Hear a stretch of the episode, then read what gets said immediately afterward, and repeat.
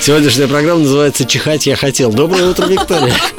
Прекрасное начало дня. Виктория. Доброе утро. Дим, ну правда, чихни театрально. Еще раз. Дима, ты здоров? Нет. Удобно говорить, э, будьте здоровы постороннему человеку. Ладно, Диме я скажу, будь здоров, потому что я желаю ему здоровья. Он мой коллега, партнер, и я вообще без него никуда.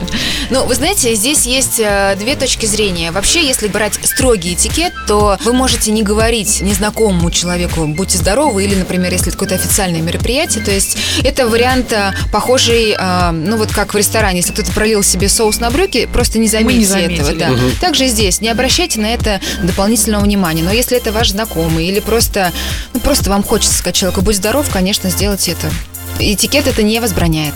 Но я же читала, что нужно игнорировать. Как будто бы мы не заметили, это же человек э, оконфузился, как будто бы при вас. Выбирайте вы, иногда достаточно приятно. Бывает, когда ты чихнул, а кто-то тебе мимо проходя сказал, будьте здоровы.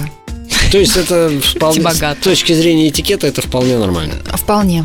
А это может быть повод начала разговора с незнакомыми людьми. А может быть, это ваша судьба чихнула только что. Прекрасная возможность для знакомства. Отлично. И вместе в поликлинику. Виктория, будьте здоровы! И вы.